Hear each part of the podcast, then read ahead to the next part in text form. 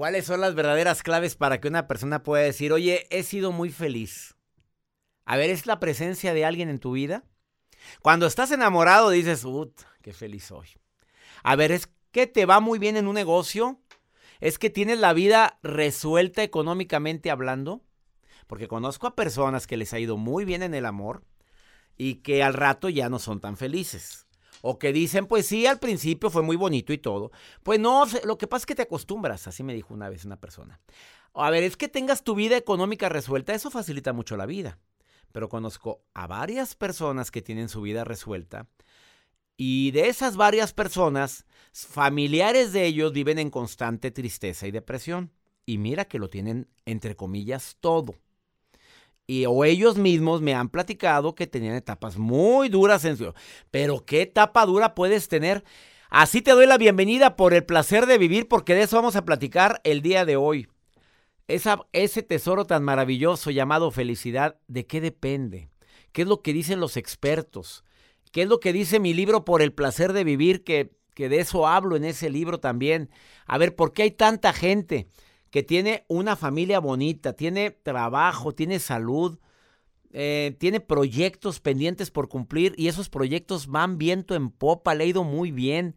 Y aún así sienten esa ansiedad, ese miedo, ese temor y dicen que no son felices.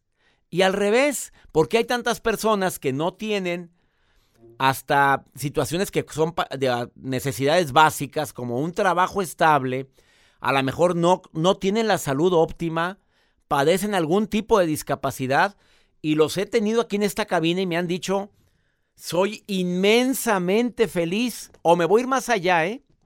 Casos como los que hemos tenido, Joel, de personas sobrevivientes de cáncer, que han dicho declaraciones fuertísimas como, si volvieran a ser, me lo han dicho varias personas, no lo estoy inventando, si volvieran a ser me y volviera a padecer este cáncer, yo lo aceptaría con gusto por todo lo que he cambiado en mi vida y por todo lo que aprendí después de haberlo padecido. ¿Qué, qué, qué? ¿Cuánta gente no lo ha dicho así con sobrevivientes? Todos los testimonios que han venido aquí al programa. Todos. Todos. No ha habido alguien que me ha dicho, no, no, claro que no, no quiero volverlo a vivir. No, fue muy duro, fue muy pesado, horrible, espantoso, pero mi vida no es la misma desde que lo padecí. Un maestro que nadie queremos tener, pero del cual podemos aprender es la enfermedad. Muchísimo. Por favor, quédate con nosotros porque vamos a hablar sobre ese importante tema. Y la nota del día de Joel Garza. Tantos problemas con las aerolíneas, doctor. Ahora les voy a compartir. ¿Cómo le estás echando hasta que no te tengas bro? Yo no, soy, ¿eh? No, decimos ni el nombre de las aerolíneas. Bueno, es que ahora expulsaron a una familia de un avión. ¿Por qué? Los expulsaron, los expulsaron porque olía mal. Pero ahorita les voy a decir por qué. La verdad, bueno, es que sí, a veces también nos ha A ver, tú diste una nota de un hombre que lo sacaron del avión porque andaba Flatulento. Flatulento. y lo pues sacaron de la. lo sacaron. Antes de despegar, que andaba bastante flatulento. Y dijeron, ¿sabes qué? Este señor está muy. Sáquenlo, por favor. Y, fueron y se enojó el hombre y dijo, pues si me bajo, pues me bajo. Y se bajó. Se bajó. Ahora sacan a, pues a la pareja y a su hija, la sacan de un avión. Todos los pasajeros le dijeron, va para afuera, sáquenla. ¿Pero cómo? Ahorita les digo por qué. Bueno, si quienes hayamos viajado a otros países, no me dejarán mentir que hay lugares donde la gente huele bastante fuerte. No dije feo. Fuerte. Esto es por el placer de vivir. No te vayas. Ahorita venimos. Saludos, doctor César Lozano. Lo escuchamos todos los días acá en McAllen. Hola, doctor César Lozano. Los felicito por su programa. Muy buenas tardes. Los saludo mucho desde aquí, desde la ciudad de Midland, Texas. Muy buenos días, doctor César Lozano. Soy Elena Castillo de Venezuela, Valencia. Por el placer de vivir internacional con el doctor César Lozano. Continuamos. Hablando de ser feliz, admiro a la gente que a pesar de que ha tenido tropiezos enormes en el amor, dice, pues mira, lo amé mucho, la amé mucho, me quiso mucho, la quiso mucho, pero no funcionó y ni modo. A otra cosa, mariposa. Oye, pero ¿cómo que terminó ese matrimonio? Pues sí, pero no lo puedo obligar a que me ame, ni modo. Ya, me cambió por una rodada 20, siendo yo rodada 40. Ya, pasó. Oye, ¿y se recuperan? ¿Qué tanto por ciento de la felicidad es tu actitud? Pues depende de la capacidad de la fortaleza que tengas para aceptar lo que no puedes cambiar. Porque para mí, ser feliz es ser fuerte. Soy fuerte para aceptar lo que no puedo cambiar. Soy fuerte para aceptar que en este momento de mi vida, por ahora, estoy viviendo un duelo. Por ahora no tengo trabajo. Por ahora no me han valorado como yo he querido. Por ahora, eso me lo enseñó Gaby Pérez, tanatóloga. Agregar la palabra por ahora. Por ahora mi matrimonio a lo mejor no está en su mejor momento. Pero soy feliz. Es difícil, lo sé. A ver, ¿por qué hay gente que vuelve con los ex cuando a pesar de que te estás dando cuenta que no te quiere tanto, que han sido más por los problemas que las alegrías? Pues vuelves con los ex porque generalmente te empieza a buscar cuando el hombre o la mujer siente cierta soledad y revives momentos bonitos, pero se te olvidan los momentos terribles que tuviste con ella o con él. Y dices, bueno, ya cambió. Ah, porque me siento tan solo y no he vuelto a encontrar a alguien como ella. O creo que no he vuelto a encontrar a nadie como ella y vuelves con la persona. Ah, porque vieras qué rico era cuando cuando, cuando pasábamos así tiempo solos. ¿Se entendió? ¿Se entendió? ¿Por qué te ríes, Joel? O sea, vieras qué sabroso, este, eh, platica, platica, platica tan rico. ¿Se entendió o no se entendió? Bueno, y estás eh, pues, extrañando pues, lo rico que platicaba. Sí. Este, por, por instinto por instinto de, sobrevivir, de sobrellevar la vida, porque con ella o con él me sentía acompañada, acompañado y ahora ya no. Por eso vuelves con tu ex. Y hay gente que vuelve con el ex porque da autoestima por los suelos. Porque de veras, en serio, te la bañas. No has sanado las heridas. No te diste tiempo de sanar la relación tan terrible que viviste ¿Por qué? Porque te la pasaste extrañando en lugar de decir, a ver, ¿qué aprendí? Fue muy duro, sí, pues de niña, yo creo que es porque mi papá nunca me dedicó tiempo, mi mamá pues iba todo el día, a lo mejor es esa. Ya encuentras significado a esa carencia afectiva tan grande y ya no vuelves con alguien que te maltrató, quedó entendido. Vamos con la nota del día de Joel Garza. Pues la que no los pasaron tan rico es esta pareja y esta familia que, bueno, pues estaban tomando un vuelo de una compañía americana. Bueno, por ser discriminados, según mencionan, y ellos denuncian, pero la compañía aérea dice, ¿saben qué? Van a ser expulsados y fueron afectados esta familia porque fueron... Los bajaron del avión. Los bajaron del avión, exactamente. La pareja del estado de Michigan tuvieron que desalojar el vuelo de esta compañía aérea luego que el personal los expulsara por su mal olor. Ellos se bajaron indignadísimos. La, la pareja junto con su hija de 19 meses y ellos cuando pues se la bajan... niña todavía no olía pues mucho, todavía no olía tanto. No, no sabía todavía diferenciar, pero los papás olían muy feo. Los papás sí dicen que olían muy feo. Lo que ellos hacen, se bajan del avión y se acercan con 20 personas en los pasillos de, del aeropuerto y les dicen, disculpen, ¿huelo mal? ¿No? Otra persona, huelo mal, hasta llegar hasta los 20. Y ahí fue cuando los, pues estas personas se acercan y demandan a la, a la aerolínea para decirles que los estaban discriminando por su religión. Ellos son judíos. Y hay algunas religiones, doctor, que de cierta, pues, eh, pues sí, de cierta religión se bañan solamente una vez. ¿Y ellos eran de esa religión? Exactamente. Aunque no todos, ¿verdad? No, no todos. Pero, la aerolínea dice, y dice, pues sí, te bañas una vez a la semana, pero sí traes mal olor. Están demandando a esta compañía aérea y pues vamos a ver qué pasa. Ups, y compañera, famosa, grande, sí. Grande, conocida. Muy conocida. ¿Vas a publicar cuál es? Claro, por supuesto, ahí les va la nota. Hombre, qué esperanzas que lo vayas a... ¿Lo vas a publicar la compañía? Pues sí, para que la gente lo conozca. ¿Lo quieren conocer? Arroba Joel Garza bajo y les da la información. A ver si en la gira de los Estados Unidos. No diga eso. Disculpa.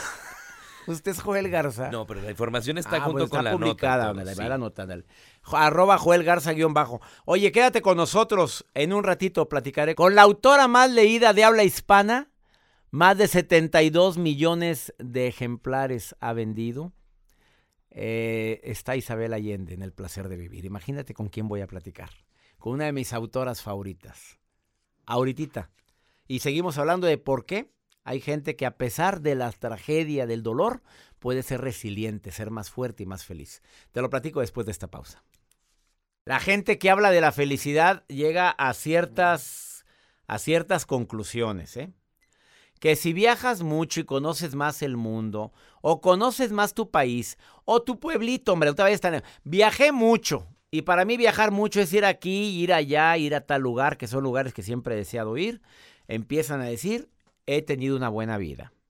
Las personas que saben vivir en el presente, que dicen, a ver, a ver, eso no me voy a pensar ahorita porque ni sé si va a ocurrir. Son los que más afirman que tienen buena vida y que son más felices. No, eso ya pasó. Yo no me voy a regresar, ¿eh?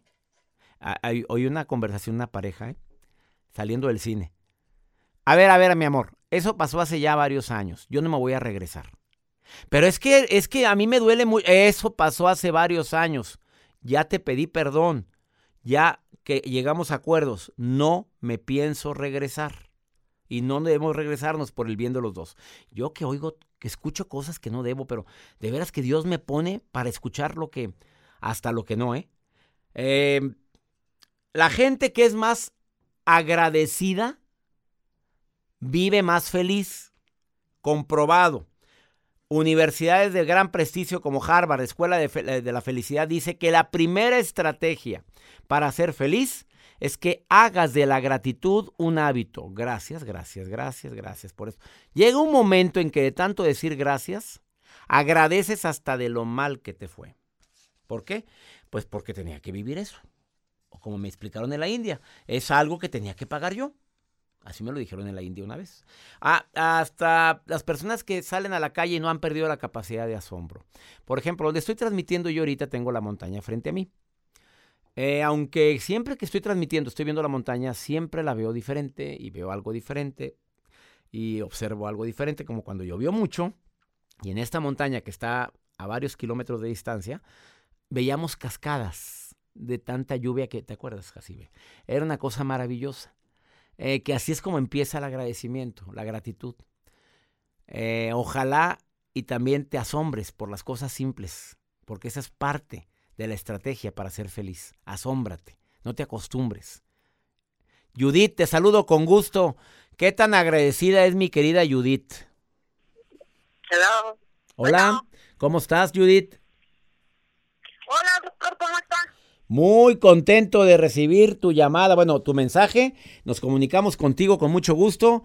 A ver, ¿te consideras persona feliz o estás en busca de la felicidad? Felizmente loca. Felizmente loca. Bendito sea Dios. ¿Qué es? ¿Por qué felizmente loca, Judith? A ver. Porque es la forma de ser mía. Soy loca feliz. Soy una persona que está completamente loca, pero de felicidad. A ver, la, la gente te dice, Judy, ¿tú estás loca? ¿Así te dicen? Sí, así me dicen. Porque soy de las personas, doctor, que llega a cualquier lugar y yo llego y, hola, ¿cómo estás? ¿Cómo estás? Les tengo la vida a la gente. Sí, ajá. mi forma de ser es así. Siempre he sido igual. Y no me gusta llamar la atención por así soy. Mi forma de vestir es rara, mi forma, mi cabello es raro. Y soy muy feliz. Soy diferente. A ver, Judith, me encantas. A ver, dime una cosa. ¿Por qué dices que tu forma de vestir es rara? Descríbete cómo te vistes normalmente. Ah, mire, doctor. Tengo 58 años, pero aparento 25. Bendito sea Dios. Ahí está. Vamos bien, vamos bien. 25, sí, vamos bien. me he visto Ah, con colores así como que rosa, fíjense, ahora depende de mi humor, es mi, es mi ropa. Si ahora amaneció, lo veo por fuera o ando un poquito triste, ay, tengo un pantalón, un pantalón negro, mi pinita, blanco y negro. Así. Ando muy feliz, sí, o sea, colores así como que no me dejo pensar, no lo dejo ver a la gente ver.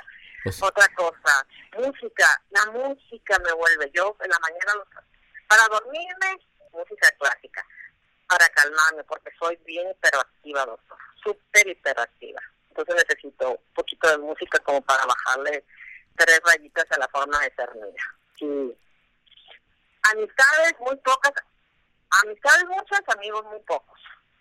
Ajá. Conocidos muchos, amigos pocos. conocidos muchos, doctor. La amistad es la Valley, si usted le puede decir. Pero amistades detrás de amigos nomás tengo tres. Del 1 al 10, ¿qué tan feliz es Judith? Eh, soy inmensamente feliz, doctor. Después de que lo empecé a escuchar, cambió mi vida. Ah, yo estaba muy triste porque perdí a mi mamá, perdí a mi, eh, a mi hermana y a mi marido en seis años. Pero un día lo escuché usted decir que tenemos que guardar. Y dije, bueno, pues a cerrar, a cerrar círculos. Cerré círculos aquí, ahí, ahí, ahí. Y empecé este año con el pie derecho. Con el pie derecho. ¡Pum! Voy a cambiar mi forma de ser, voy a cambiar mi forma de ver las cosas y soy feliz, doctor. Cambié hasta, hasta voy a cambiar de trabajo, por eso le digo todo. Sabes que me contagias tu alegría, mi Judith, que aute- te autonombras loca, pero loca de felicidad. La, la- doc- doctor, disculpe que lo la vida es solo una. Solo una. Y uno no sabe cuándo se va a ir. Digo porque mi esposo se fue a trabajar y ya no regresó. Me abandonó. Digo, no, la gente me ve y dice, ¿qué? No, pues se fue y se quiso ir, se murió, punto. Está en un lugar precioso y hasta cierto punto le envidio, pero es feliz. Y yo voy a ser feliz en esta tierra hasta donde yo pueda. ¿Estamos, doctor? Estamos, Judith, y me quedo contigo y estoy seguro que mucha gente se queda contigo. Judith, gracias por estar escuchando el programa. Gracias por motivar a tanta gente en tantos lugares, amiga. Sí, hay que ser feliz, es fácil y es gratis. Y es gratis. Hay que hacerlo. Y agrego algo, gracias Judith, y agrego algo. La gente, ser feliz, este, a lo mejor, como dice Judith, es fácil. A veces no. Pero es más fácil ser infeliz, quejarte, que ser feliz porque requiere cierto esfuerzo, como el de ella. Me dolió, pero ¿qué hago? Me caló, me he visto así. Es un esfuerzo. Voy a reír más, ni, ni modo, así es mi vida. Admiro a esta mujer. Una pausa, no te vayas. Adivina quién voy a entrevistar en este programa después de esta pausa. A la autora de Superventas, así. La venta total de sus libros alcanza más de 72 millones de ejemplares y sus obras han sido traducidas a 42 idiomas. Es considerada como la escritora viva más leída del mundo de lengua española. Ella empezó a escribir no libros, en máquina de escribir a los 17 años de edad, pero nunca se imaginó que iba a lograr ser autora bestseller. Isabel Allende, hoy aquí en El Placer de Vivir. Quédate conmigo porque voy a platicar con ella, te vas a sorprender con lo que me va a decir. Ahorita volvemos. No siempre se tiene el privilegio de platicar con la autora de Superventas, y digo Superventas porque sus libros alcanzan más de 72 millones de ejemplares vendidos. Sus obras han sido traducidas a 42 idiomas y es considerada como la escritora viva más leída en el mundo de lengua española. La gran Isabel Allende hoy en el placer de vivir. Querida Isabel, qué gusto poder platicar contigo en este programa. Muchas gracias por tenerme en el programa. Me siento muy honrada. Oye, honrado yo de platicar con la autora de 13 novelas, entre ellas mi favorita, La Casa de los Espíritus, dos relatos, cuatro libros autobiográficos, tres obras de teatro, adaptaciones en el cine, La Casa de los Espíritus adaptada al cine y tu nuevo libro, Largo Pétalo de Mar. No sabes qué alegría me da platicar contigo. A ver, tu primera novela, ¿a qué edad fue, querida Isabel? Tenía casi 40 años. ¿Cuál- Tenía 39 años cuando escribí La Casa de los Espíritus y 40 cuando se publicó. ¿Y te imaginaste algún día que La Casa de los Espíritus se iba a convertir en una novela tan leída y adaptada al cine? No se la imaginó, se lo imaginó nadie, y mucho menos yo. Me acuerdo que cuando mandé el manuscrito, que era un manuscrito, imagínate, escrito en una máquina portátil, corregido con Typex, en aquella época si tenías que cambiar un párrafo, lo cortabas con tijera y lo pegabas con, con scotch. Así que era, era un manuscrito sucio. Se lo mandé a Carmen Balcells en Barcelona y ella me dijo, sí, yo voy a hacer lo posible por publicar esta novela. Ella era una agente literaria, me parece muy buena. Pero cualquiera puede escribir un buen primer libro, porque ahí pone todo lo que sabe, todo lo que es la memoria, la experiencia, la familia, todo. El escritor se prueba en el segundo libro. Se prueba en el segundo. A ver, para mucha gente que nos está escuchando, porque dice, no te mueras sin hacer tres cosas. Tener un hijo, escribir un, li- un libro y plantar un árbol. Y tú dices, cualquiera puede escribir un libro, me lo dice Isabel Allende, no me lo dice cualquier persona. Que eh, se requiere la inspiración, se requiere estar contigo misma, te requiere tener un tiempo a solas para empezar a inspirarte. ¿Qué, ¿Qué, recomendación le darías a la gente? ¿Qué hace Isabel Allende antes de escribir de amor, a, de amor y de sombra, el largo pétalo de mar? ¿Qué hace? ¿Se tiene que concentrar? Bueno, yo soy bien disciplinada. Tengo una fecha para comenzar, que es el 8 de enero. Si no tuviera esa fecha, estaría postergándolo y postergándolo, porque siempre hay otras cosas que hacer.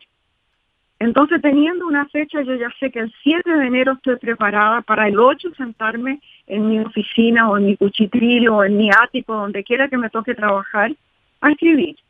Eh, lo hago con, muchas horas al día, con seriedad. Para mí esto es un oficio importante, no es un hobby.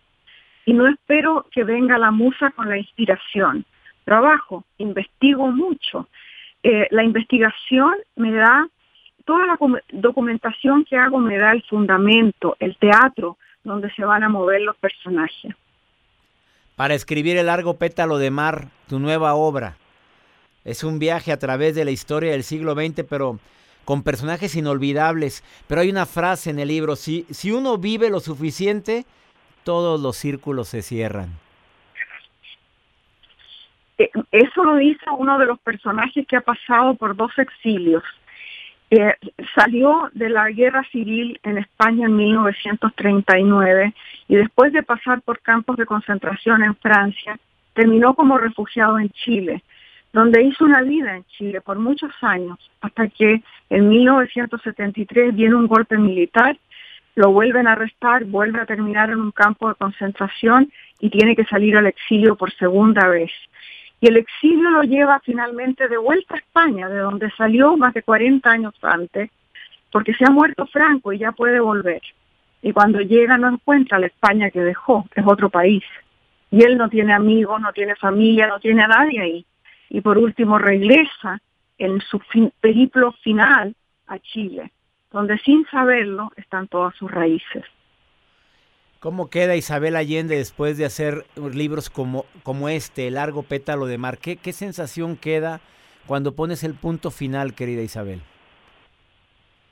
Una sensación de, alivio porque lo terminé, pero no creas que es euforia, porque nunca estoy segura de lo que hago. El día 8 de enero, cuando empiezo, siempre tengo terror de que no se va a dar, de que, de que este este regalo que a veces me manda el cierre de una historia, no lo voy a tener. Y cuando termino, nunca sé lo que he hecho, no sé si está bien, si está mal, creo que es lo mejor que puedo hacer en ese momento, pero no puedo saber cómo va a ser recibido.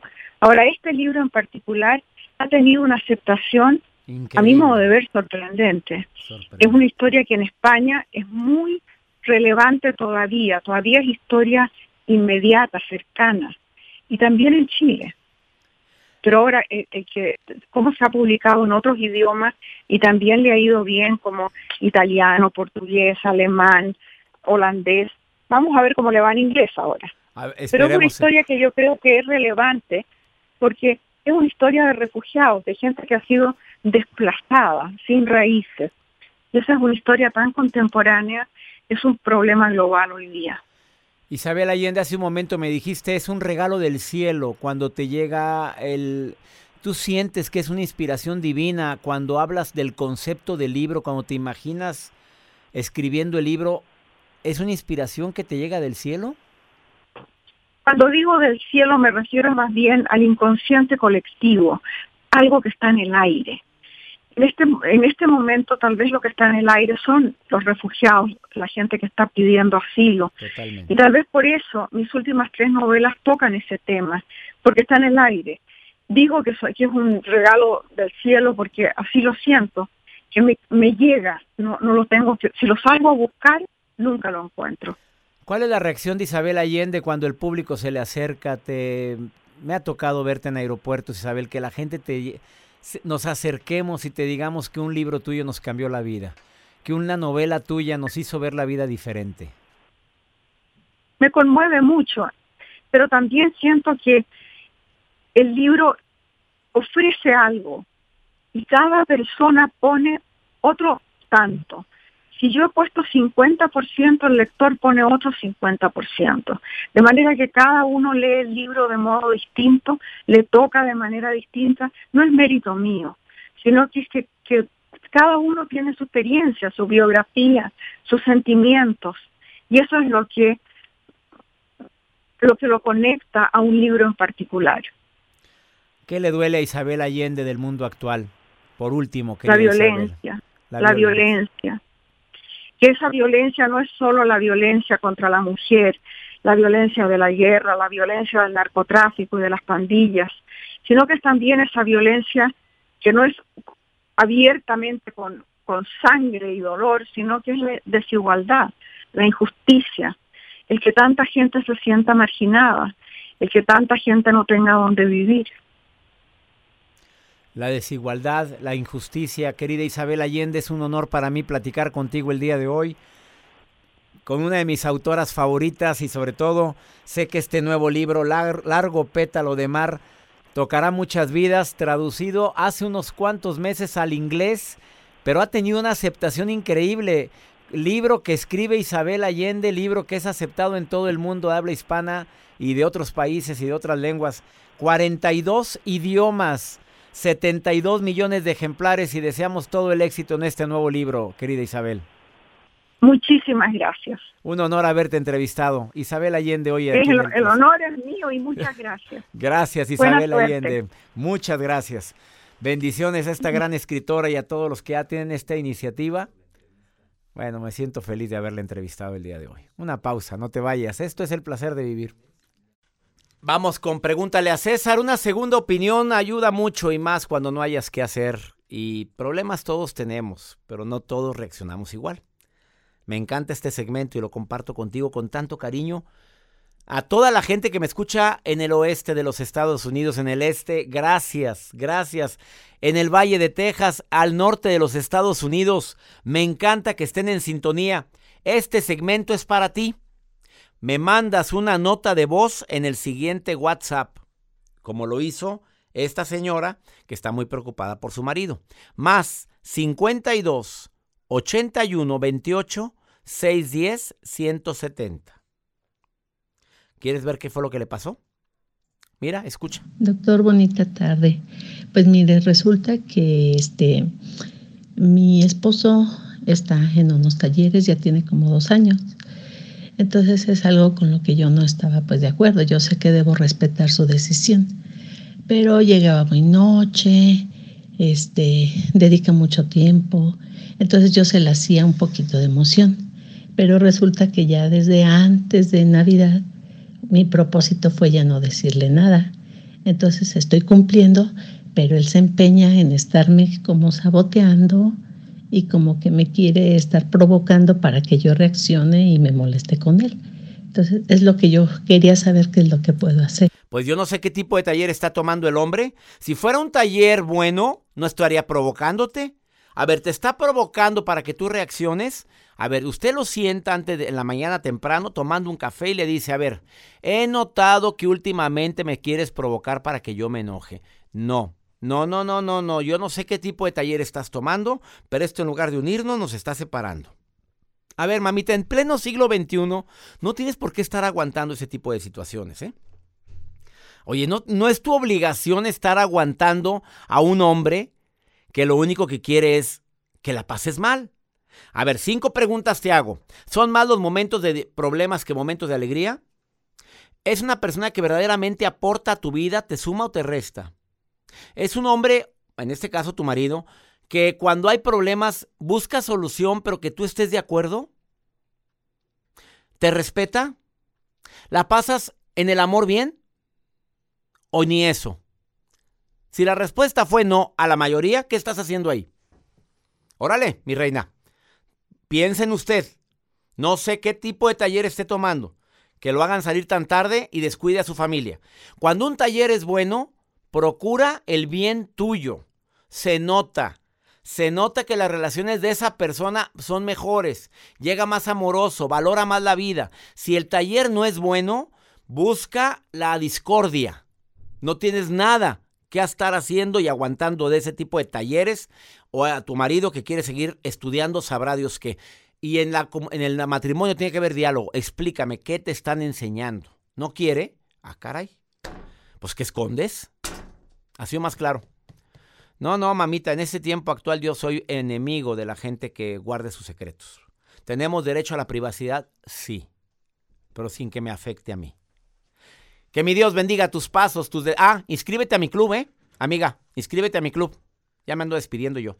El club Creciendo Juntos son charlas mensuales con preguntas y respuestas una vez al mes, los 12 meses del año. Y al inscribirte ahorita, te regalan 25 charlas anteriores que compartí el año pasado y el año antepasado. Y además beneficios exclusivos por ser parte de mi club. ¿Quieres inscribirte? Apunta este correo.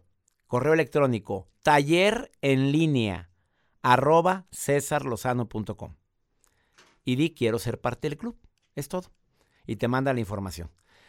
Ahora sí, me despido diciéndote que mi Dios bendiga tus pasos, tus decisiones. El problema, el problema no es ni será nunca lo que nos pasa, es la manera en la que reaccionamos a lo que nos pasa. Ánimo, hasta la próxima. Aloha mamá, sorry por responder hasta ahora. Estuve toda la tarde con mi unidad arreglando un helicóptero Black Hawk. Hawái es increíble. Luego te cuento más. Te quiero. Be All You Can Be, visitando goarmy.com diagonal español. Boost Mobile tiene una gran oferta para que aproveches tu reembolso de impuestos al máximo y te mantengas conectado. Al cambiarte a Boost, recibe un 50% de descuento en tu primer mes de datos ilimitados. O, con un plan ilimitado de 40 dólares, llévate un Samsung Galaxy A15 5G por $39.99. Obtén los mejores teléfonos en las redes 5G más grandes del país. Con Boost Mobile, cambiarse es fácil. Solo visita boostmobile.com. Boost Mobile, sin miedo al éxito. Para clientes nuevos y solamente en línea, requiere AroPay. 50% de descuento en el primer mes requiere un plan de 25 dólares al mes. Aplican otras restricciones. Visita Boost para detalles. Si no sabes que el Spicy McCrispy tiene Spicy Pepper Sauce en el pan de arriba y en el pan de abajo, ¿qué sabes tú de la vida? Para, pa, pa, pa.